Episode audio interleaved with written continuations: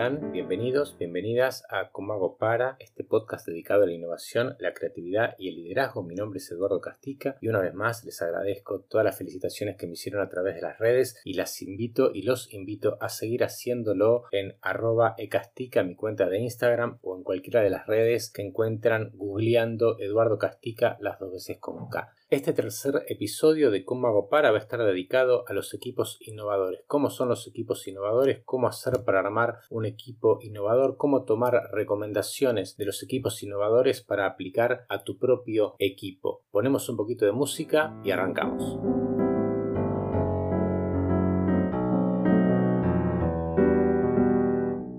Equipo innovador es un equipo que tiene que lograr resultados diferentes, que tiene que proponerle a su contexto algo diferente, algo distinto, algo nuevo y valioso. O por ahí tiene que proponer lo que ya se le propuso pero de una manera diferente, planteado de manera diferente o apuntando a un segmento o a un público diferente. Es decir, los equipos innovadores viven este riesgo, viven esta incertidumbre, hacen una apuesta y más fuerte la apuesta mientras más alto nivel de innovación quiera lograr el equipo. Entonces, las características de este tipo de equipos suelen ser bastante interesantes en momentos en donde todos tenemos que armar equipos para vivir en incertidumbre, para vivir en transformaciones como las que están sucediendo ahora. Sinteticé en cuatro aquellas claves que creo que te pueden servir para incorporar a tu equipo. Y la primera clave es la que vamos a llamar mística, siguiendo a Hendrix y Lutman. Mística tiene que ver con todo el contenido emocional que hace a un equipo. Se llama mística así con esta palabra tan pomposa, porque en los equipos innovadores vos necesitas mucha de esta emocionalidad positiva, necesitas construir mucha sensación de propósito, mucha sensación de libertad y de seguridad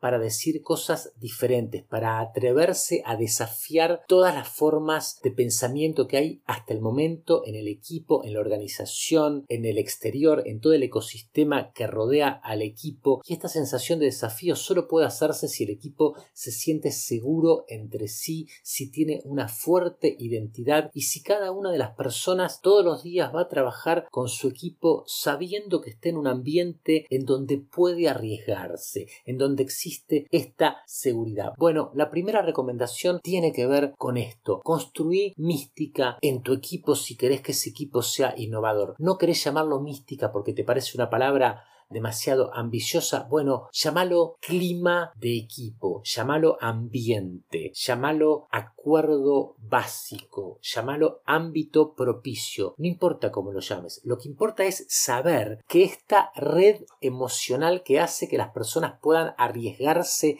a plantear cosas diferentes no se va a dar automáticamente. Esto es lo primero, saber que la gente no se junta a generar ideas y automáticamente las ideas surgen libremente y todos tenemos un chip en la cabeza que hace que nos demos la bienvenida. No, lo que ocurre generalmente es que empieza a haber fricciones, las ideas se discuten, especialmente cuando estamos hablando de ambientes laborales, sobre todo cuando hablamos de ambientes laborales. Hay choques, hay dobles agendas, hay de todo. Bueno, la creación de este clima, de este ámbito, de este ambiente específico, tiene que ver con lograr que todo eso que va en contra de las fluidez de ideas pueda superarse. Además de que esto no es automático, este clima, esta mística, debe estar permanentemente en construcción. Vos podés tener un equipo que trabajó excelentemente un día y que vos decís, buenísimo, lo logré, al fin logré que podamos cada uno dar su punto de vista, que no haya fricción, que se sumen, que se complementen, y por ahí te juntás la semana siguiente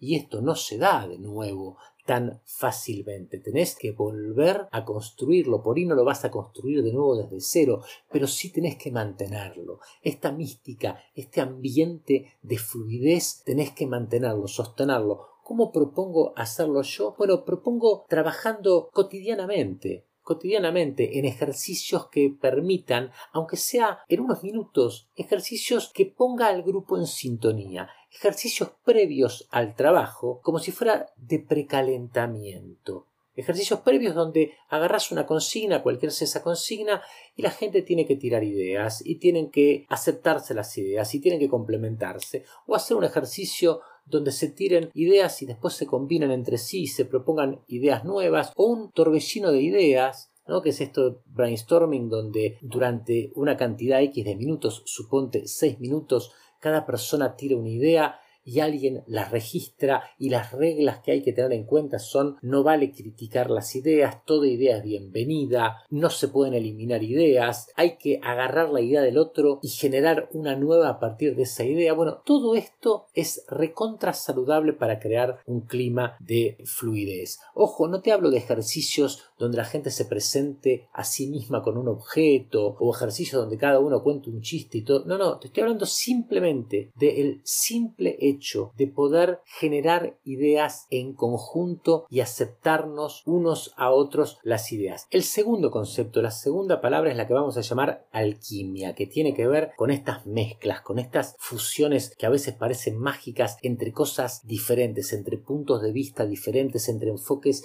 diferentes, entre ideas diferentes bueno, tal vez la principal característica de un equipo innovador es que contiene en sí mismo personas con enfoques diferentes, personas que tienen un enfoque tan diferente que al principio producen fricción, que al principio les cuesta trabajar juntos. Esta es una de las características de los equipos innovadores. A veces tardan más tiempo en consolidarse porque lo primero que hay que hacer es hacer que funcionen bien estas miradas heterogéneas que hay entre los integrantes. Suelen ser más rápidos en su consolidación los equipos formados por personas parecidas entre sí un equipo formado por cinco ingenieros, un analista de sistemas y un diseñador, suponte, por ahí vos ves que va a avanzar más rápido que un equipo que está formado por, una bióloga, un diseñador, un marketinero, un ingeniero en sistemas y un neurobiólogo. Bueno, por ahí este equipo hasta ponerse de acuerdo, hasta lograr que confluyan sus puntos de vista,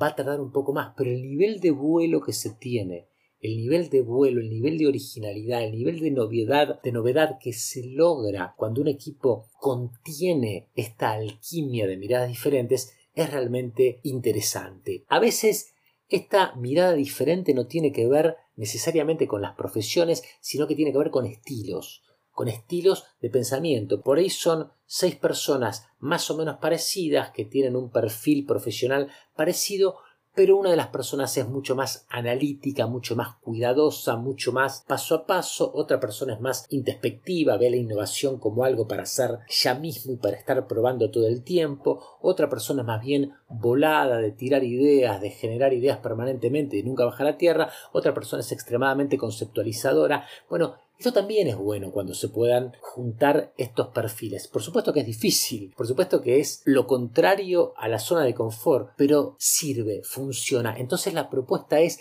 busca alquimias en tus grupos, en tus equipos, aunque no sea máxima esta alquimia, aunque no sea que todos sean diferentes, busca lo diferente. Cuando querés innovar, trae a alguien que piense diferente y que forme parte por un tiempo del equipo. Cuando están estancados, vayan y busquen a alguien que les desafíe las ideas que tienen.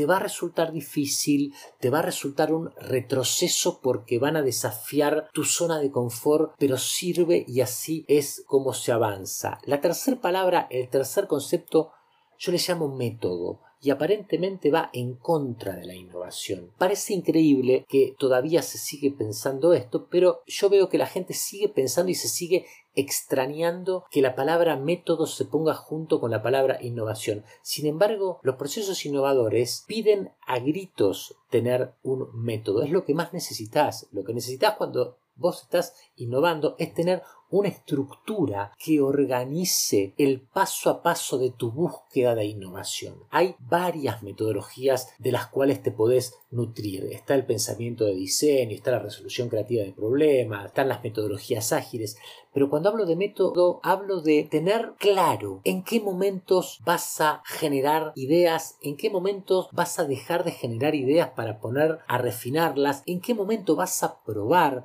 en qué momento te vas a exponer, es tener un proceso en el cual el equipo pueda confiar.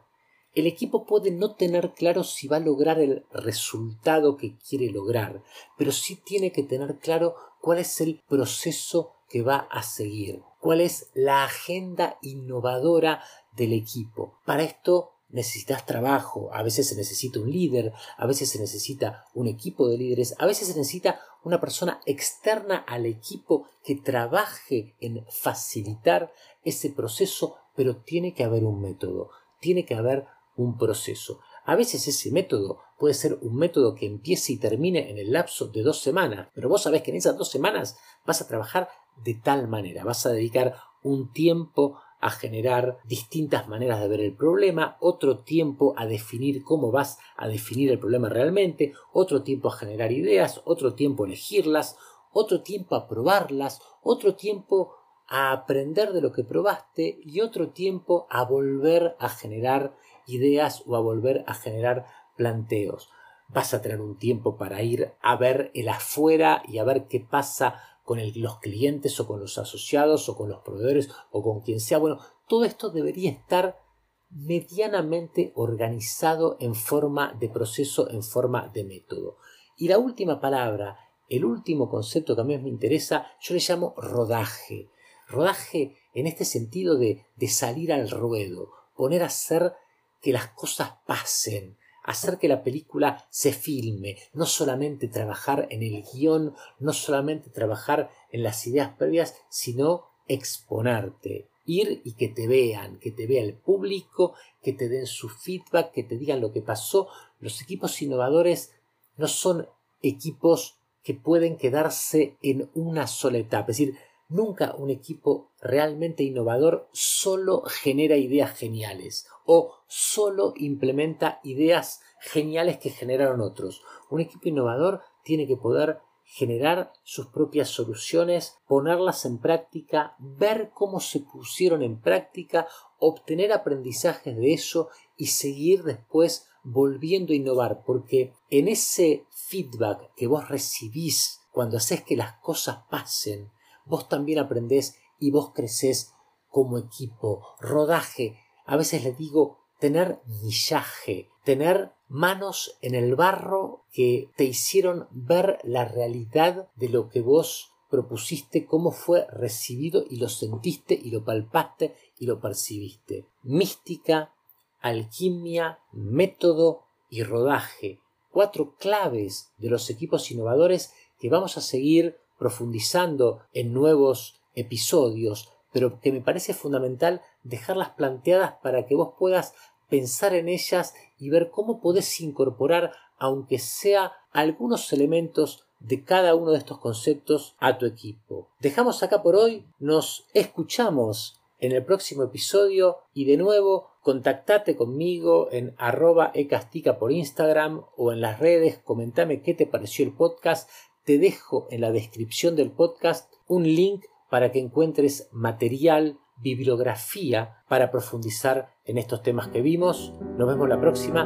Muchísimas gracias.